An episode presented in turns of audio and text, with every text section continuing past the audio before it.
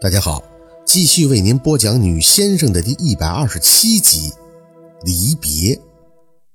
在一个阳光和煦的午后，宝四老实的坐在屋子门前的椅子上，身上围着几张大大的报纸。别人家宝四不知道，但是他家染发的东西还是齐全的，包括染发的耳套，那都是理发店里专业的。若文在宝四的身后用牙刷不停地搅拌着发膏，嘴里还轻声地交代着：“四宝啊，过了百日就把头发剪剪吧。你头发长了，要是再出白头发就更明显了。以后你进城再染起来也不方便。你妈那工作听说挺忙的，够呛能照顾得了你，要自己照顾好自己呀。”宝四嗯了一声，感觉若文开始用牙刷在他头上一阵的涂刷。这个染发膏一定要选择好的，知道吗？贵一点没事儿，进城了也不要换牌子啊。以后等你不上学了，慢慢的不染也就没事儿了。别人要问啊，你就说是你故意弄的那灰头发，时尚是不？反正啊，他们也不知道。要是谁问你，你就说他们不懂。现在年轻人啊，我看染啥色的头发都有，什么黄的、红的，你就说你是故意染灰的。这不能一直染，这东西好多都伤身体。嘴角轻轻地牵了牵，宝四还是没吱声。这段时间，若文都要成老妈子了，办完地主小舅的事儿，就陆续的跟宝四这絮叨，每天一睁眼就是不停的嘱咐，不知道还以为宝四一进城就要生活不能自理了呢。四宝啊，我知道你心情不好，但马上就要中考了，咱们得好好发挥呀。我听说这分考高点儿，就算是换了大城市念高中，也可以少交点钱，不然你妈还得给你交挺贵的借读费。咱能为你妈省点就省点，别让觉得咱们是过去给她找麻烦的啊！宝四没什么表情的张嘴应声：“二舅，她是我妈，现在照顾我是应该的。等我有挣钱能力了，我会回报她的。”若文叹气，话是这么讲，但理儿不是那个理儿啊。你妈没看着你长大，对你性格啥的也不了解。我不怕别的，就怕你头脑一热冲动啥的。你这孩子哪儿都好，就是遇事儿的时候不冷静。在咱们村里行，咱们都是坐地户，算都是认识。可你要到城里了，那可不能谁都不练啊。那谁知道谁家孩子背景啥样啊？别给你妈找麻烦，知道不？嗯。若文的手法很快，麻溜的染完后就收起了牙刷。好了。等半个小时洗了就好了，坐着别动啊，要不然弄衣服上洗不掉了。宝四微微的侧脸看向他，二舅，我做事都是分人的，不会跟我妈捅娄子的。我拿镰刀劈大舅妈，那就是想吓唬她，没故意往她头上撇，不然就算她躲过去了，我也能撇到大舅脸上。就他那样的人，你跟他又讲不了道理，你就是给他一间房，他也不会念咱们好的。那种人就得给他拿住了。不然，他都能骑你脖子上拉屎。这是我姥姥教我的。若文无奈地笑笑，坐在宝四身旁的小凳子上磨着晒干的草药。是你最像你姥姥了，应该说是谁带你，你像谁。你太姥和你姥姥的影子，你身上都有。可你要知道啊，在村里咋厉害都行，你姥姥这辈子也就是在村里边厉害。要是出去，那就不一样了。你要是在城里拿个镰刀给人吓着了。甭管劈着没劈着，那人家肯定都要报警给你抓起来。遇事儿一定不能冲动，退一步海阔天空，知道吗？宝四听话的点头。嗯。若文含笑侧脸看着他，等家里的事儿都稳定一些，我去城里看你。缺啥就跟我说，我给你买了带过去。在那边吃饭什么的也要注意，别糊弄啊。宝四继续点头，看着若文眼尾深下去的皱纹，有些感触的张口。二舅，你想他吗？若文愣了愣，谁呀？就是你的孩子。若文随即转过脸，继续默默地磨着，不想。宝四咬了咬唇，我姥走的那晚上，我隐隐乎乎地看到了四个人，能通过背影分辨出来有姥、太姥，还有姥爷和那个二舅妈，可是没看到你那个孩子，他去哪儿了？若文手上的动作顿了顿。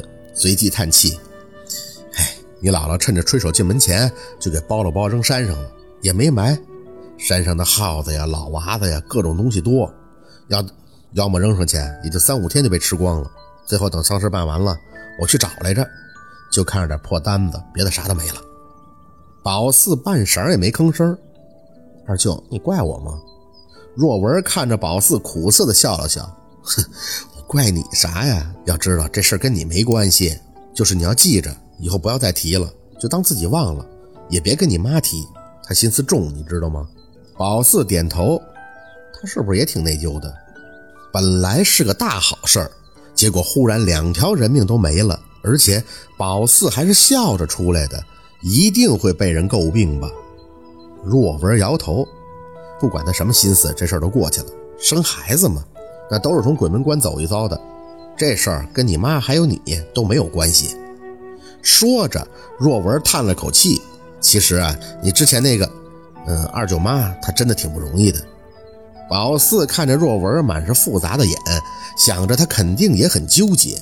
毕竟再婚了，很多话不能再跟现在的二舅妈说，说多了，那明月的心里也不舒服。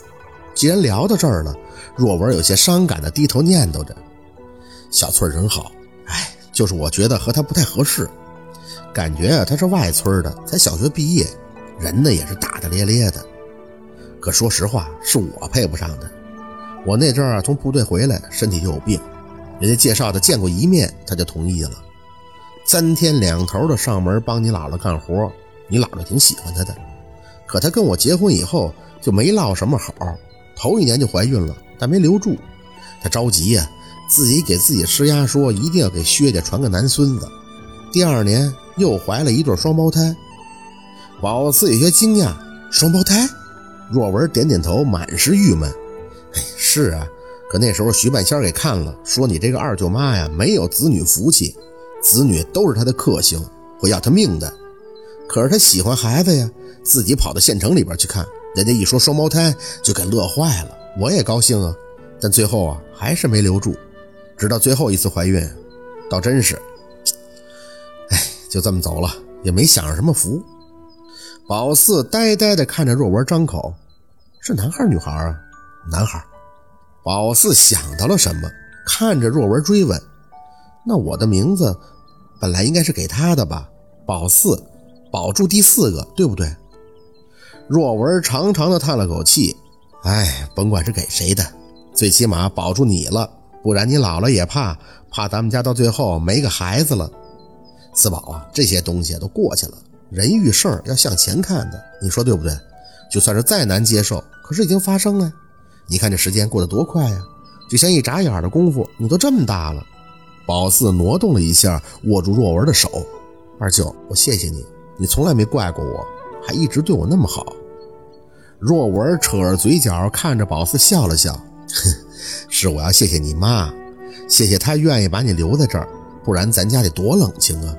我还要谢谢你呢，你小的时候一个人就能把家里弄得鸡飞狗跳的。”虽然有的时候头疼，你怎么这么淘啊？但是一出门就会想，想给你带点啥好玩的呀。家里边有了你，就有了牵挂，就有了人气儿啊。宝四笑不出来，想说那个跟自己一般大的男孩子要是也在就好了。那若文就是实实在在的有了个儿子的。可是人真的没办法去要求一切都十全十美。或许若军给宝四留在姥姥家。不单单是他命格硬的关系，也有些想让宝四陪伴他们的念头在吧？就像若文说的，家里得有人气儿。宝四要是不在，那姥姥太姥他们还得在伤感中浸泡多久啊？四宝啊，别怪你父母，他们真的是太忙了。尤其是你妈，你妈呢，啥事都不跟家里说。她小时候就跟你似的，承担太多你姥姥的期望了，所以她离开家以后啊。就一心想要在大城市里边出人头地，可她一个姑娘家，难呢。虽然你姥姥总说让你成大先生啥的，但你也别那么高的心气儿，咱就平平安安的就行，千万别像你妈那么犟。有难处了就跟家里说，知道吗？宝四重重的点头，我知道，我去城里以后会照顾我妈的，也尽量不给她添麻烦，让她太辛苦了。若文呼出一口气，起身。哎，不管咋说呀，你在你妈身边互相照顾点我也算是放心了。来，去洗洗头吧。洗干净头发，若文看着宝四，轻轻的笑。嗯，还是黑头发看起来舒服。记得回去看你爸，多帮我谢谢他。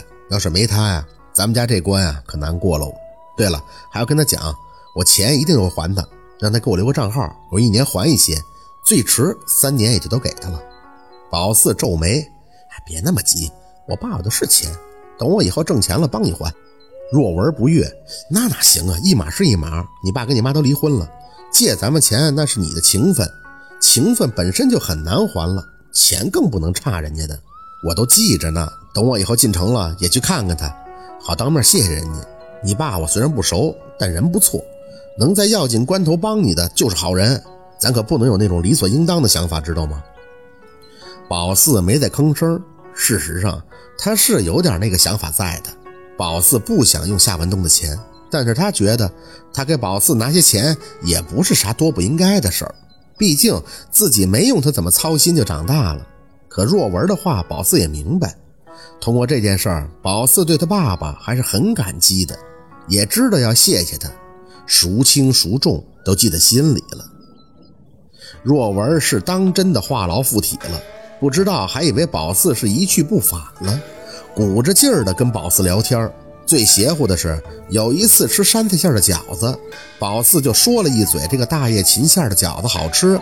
若文的赶紧上山采回来一堆大叶芹，然后给那明月用水给焯了一遍之后冻上，说是让宝四带到城里，这样啥时候想吃就都能吃到了。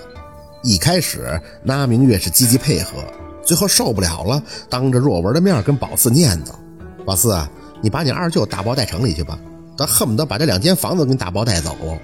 你说你是去城里念书，是奔好前程去的。”不知道的以为你去城里遭罪呢，这一天的不够他忙活的。若文听着这话也不言语，就在旁边傻笑。宝四也只得苦笑，哼，二舅妈，我也想说我二舅，你给捡捡那个鸡蛋啥的，我可不要了啊。啥？那明月还急了，鸡蛋你得拿，那都是咱当地溜达鸡下的。我跟你讲，城里那鸡蛋都啥玩意儿啊？那肉鸡的都没法吃。我还特意给你弄了十多只溜达鸡。给你处理完了冻上，回头啊学习累了，让你妈给你熬汤。我告诉你，这玩意儿可老好了。十多只鸡，二舅妈，我怎么拿呀？不要了，不行，得拿，鸡和鸡蛋都得拿，这是好东西。宝四无语，看看还说若文呢，一个样。不过怎么莫名就有了一种要出家的感觉，心里越来越难受呢？